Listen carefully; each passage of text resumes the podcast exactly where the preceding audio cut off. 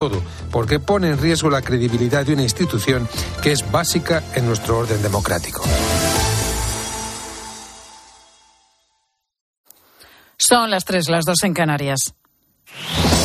Con Pilar García Muñiz, la última hora en Mediodía Cope. Estar informado. Nueve días después de destaparse el caso Coldo, prosigue el goteo de informaciones. El cerco se estrecha sobre la actual presidenta del Congreso de los Diputados, Francina Armengol, por su etapa como presidenta del Gobierno Balear. El sumario del caso apunta a que avaló las mascarillas que compró a la trama por casi cuatro millones de euros, sabiendo que no eran de calidad. De hecho, nunca se usaron, se guardaron en un almacén. Y que tres años más tarde, justo antes de irse del Ejecutivo Balear, inició el procedimiento para reclamar el dinero. Su sucesor, su sucesor al frente del gobierno balear, la popular Marga Proens, ha pasado esta mañana por Herrera en Cope. A día de hoy son ya demasiadas dudas, son ya demasiadas sombras y que los españoles no merecen que la tercera autoridad del Estado esté envuelta presuntamente en toda esta trama sin dar ninguna explicación. Ya no hay salida. O se dan todas las explicaciones o se cuenta absolutamente toda la verdad a los españoles o Francina Hermengol no puede seguir ocupando su cargo. En el PP siguen insistiendo en que Pedro Sánchez debe dar explicaciones. Sin embargo, la vicepresidenta María Jesús Montero insiste en poner el foco en ellos, en los populares que riñes para que no te riñas. Es decir, intenta sacudirte tu propia responsabilidad mirando para atrás. El Partido Popular tiene que dar explicaciones. El juez no cuestiona que todos los contratos fueron legales.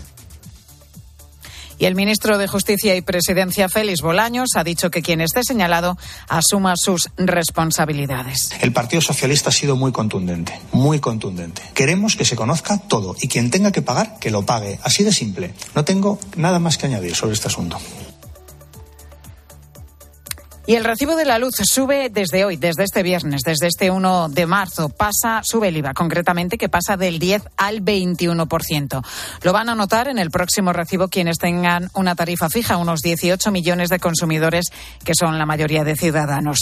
La próxima factura será entre 10 y 15 euros más cara. Antonio Aceituno es experto en energía hasta que aparezca el frío centroeuropeo, allá por octubre de 2024, nuestro país va a contar con unos precios muy bajos de la electricidad. Y con gritos en su recuerdo y también de no a la guerra, muchos rusos han desafiado este viernes al régimen de Vladimir Putin para dar su último adiós al símbolo de la oposición, Alexei Navalny. Se han reunido en torno a la iglesia de Moscú, donde este mediodía se ha celebrado el funeral por el opositor fallecido hace hoy justo dos semanas en una remota cárcel del Ártico. Una muerte en extrañas circunstancias que el Kremlin no ha terminado de aclarar. La investigadora de Human Rights Watch, Rachel Denver, asegura que las razones de una muerte natural que ofrece Rusia son difíciles de creer. Advierte también de que la represión está aumentando. Creo que debe haber una investigación independiente una investigación internacional de su muerte. Las autoridades rusas claramente no quieren permitir una investigación independiente. Y gran parte de los afectados por el incendio en un edificio del barrio de Campanar, en Valencia, la semana pasada, han sido ya realojados en los pisos habilitados por el ayuntamiento. 214 personas están viviendo ya en 94 viviendas. Deportes en Mediodía, Cope. Estar informado.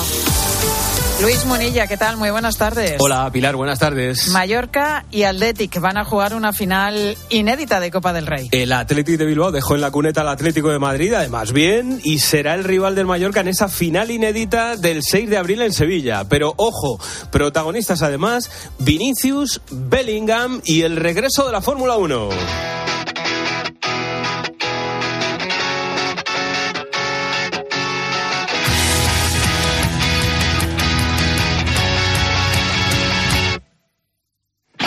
Se metió el Athletic en la final de la Copa. Arranca Sánchez, toca para Nico, va Nico, pura línea de fondo, la saca al centro, buenísimo Iñaki, gol, gol, gol, gol, gol, gol, gol, gol, gol, gol, gol, gol. ¡Hala, qué gol!